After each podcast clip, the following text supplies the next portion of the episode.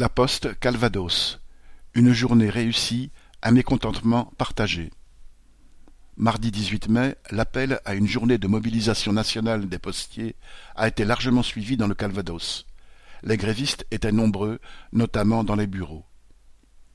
La Poste elle-même avoue des chiffres de 25 à plus de 30% de grévistes dans les bureaux. Cela signifie que souvent plus de 50% des facteurs titulaires ont fait grève.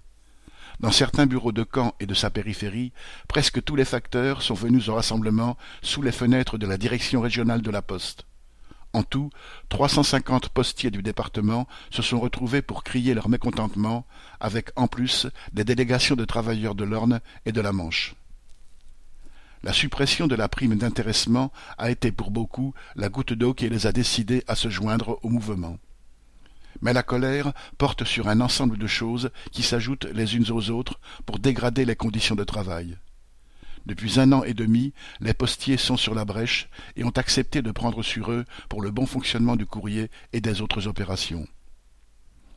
Tous se rendent compte que la direction entend continuer dans le même sens.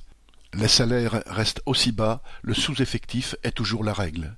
Il s'aggrave même puisque de nouvelles réorganisations sont prévues, avec suppression d'emplois à la clé. Autour de Caen, la Poste prévoit de regrouper le centre de tri, PIC, avec le bureau assez important de Colombelle, à l'est de l'agglomération. Bien sûr, tout le monde craint que ce soit le prétexte à de nouveaux sales coups, contre lesquels les travailleurs devront réagir ensemble.